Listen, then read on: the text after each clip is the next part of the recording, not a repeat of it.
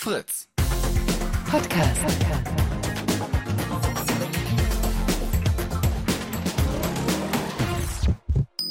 Theresa Sickert.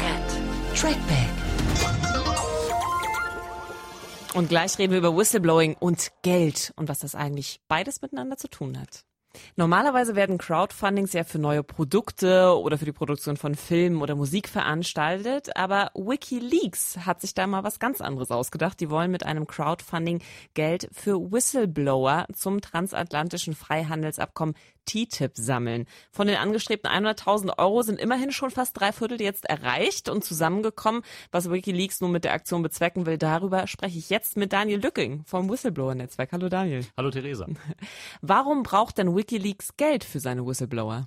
Ja, das ist bei Wikileaks im Moment erstmal ein politisches Statement. Ähm, also man gibt einen Pledge ab und sagt, äh, ich bin bereit dafür zu zahlen, wenn sich ein Whistleblower findet. Und dieses Geld ist auch wirklich notwendig, denn ein Whistleblower, der Geheimnisse weitergibt oder in die Öffentlichkeit bringt, der gerät auch unter Druck. Und da kommt es, wie im Fall von Netzpolitik vorhin auch beschrieben, natürlich dann auch zu äh, rechtlichen Auseinandersetzungen. Und es ist ein gutes Zeichen, wenn da schon entsprechend Geld vorhanden ist und ein Whistleblower sich sicher sein kann, hey, ich stehe da nicht alleine und stehe da nicht im Regen. Inwiefern ähm, ist das dann nur eine gute Sache, Geld für ähm, eine Whistleblowing-Aktion zu bezahlen? Oder ist das vielleicht auch was, was wo man sagen könnte, na ja, ähm, könnte ja auch in Richtung Schmiergeld gehen, weil erstmal jemand sozusagen Anreiz dazu geboten wird, irgendwie Geheimnisse auszuplaudern?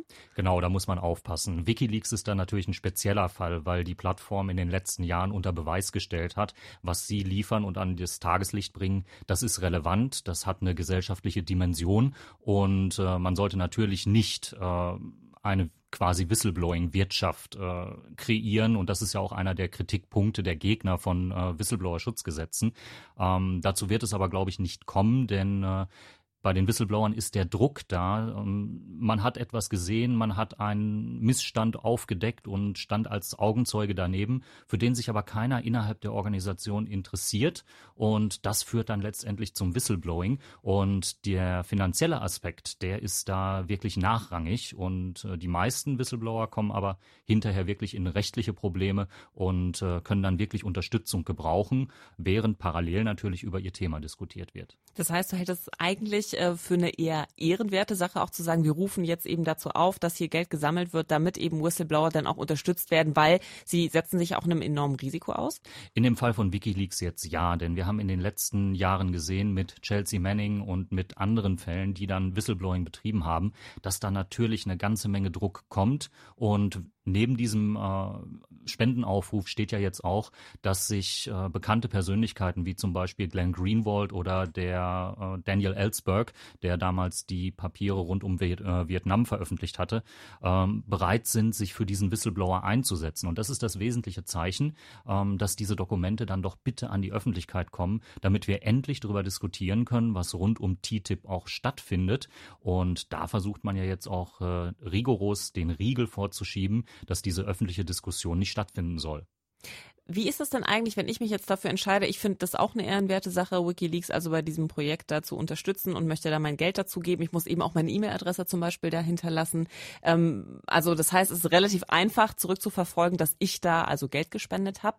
Mache ich mich da in irgendeiner Art und Weise strafbar, wenn dann also geheime Dokumente veröffentlicht werden? Das muss dann in so einem Fall natürlich das Gericht entscheiden. Aber es gibt Fälle in Deutschland, wo zu Sachen aufgerufen worden ist, wo dann das Verwaltungsgericht sagte, äh, das ist kein Aufruf zum Geheimnisverrat, sondern das war im Rahmen der freien Meinungsäußerung. Und so sehe ich das persönlich bei Wikileaks auch. Denn äh, nur durch die Spende, die an Wikileaks gegeben wird, kommt ja noch nicht äh, die Garantie, dass es zu Whistleblowing kommt. Es ist momentan ein politisches Statement, eine Meinungsäußerung, die wir damit tätigen, wenn wir da bereitwillig spenden. Und das sollte uns in einer Demokratie niemand untersagen dürfen. Entsteht dann trotzdem so eine Art Markt für Leaks dadurch, also dass äh, WikiLeaks erstmal überhaupt dazu aufruft, gebt uns also Geld dafür. Vielleicht hätte sich ja ähm, ein Whistleblower dafür entschieden, auch ohne Geld einer Redaktion zum Beispiel ähm, seine Informationen zu überlassen, der guten Sache wegen und ganz ohne ähm, Geld. Wird da also was kommerzialisiert, was normalerweise eigentlich gar nicht mit Geld in Verbindung steht? Hm, das ist natürlich schwierig zu sagen. Ähm, es ist ein Versuch und äh, man setzt ein Zeichen und sagt, lieber Whistleblower, wir lassen dich da nicht alleine. Ähm, und das, was an Repressalien kommt, wenn der Whistleblower dann wirklich das Dokument rausgegeben hat und sich der Strafverfolgung ausgesetzt sieht oder eben den Ermittlungen, die gemacht werden, das steht natürlich in keinem Verhältnis zu 100.000 Dollar oder 100.000 Euro, wie auch immer. Ähm, also ich denke nicht, dass da wirklich ein Markt entstehen kann, denn äh, den Druck, den muss man auch erstmal spüren, bereit sein, ihn auf sich zu nehmen und sich dann wirklich entscheiden, ja, das ist wichtig für die Öffentlichkeit und äh, deswegen tue ich das. Hast du gespendet? Ja. okay. Es ist auch nicht das erste Mal, dass äh, WikiLeaks versucht hat, mit Geld Whistleblower zu locken. Ähm, ich bin gespannt, ob dann tatsächlich alle 100.000 Euro zusammenkommen und äh, dann natürlich auch die Aktion ja gelingt, weil nur weil das Geld da ist, heißt es ja nicht, dass unbedingt jemand auch da sein muss, der dann eben äh, Dokumente hat und sie zur Verfügung stellen möchte. Wenn das dann der Fall sein sollte, hört das bestimmt bei Trackback. Und äh, wenn ihr dieses Interview nochmal nachhören wollt, dann könnt ihr das im Podcast im Anschluss an die Sendung auf trackback.fritz.de. Danke, Daniel, dass du hier warst.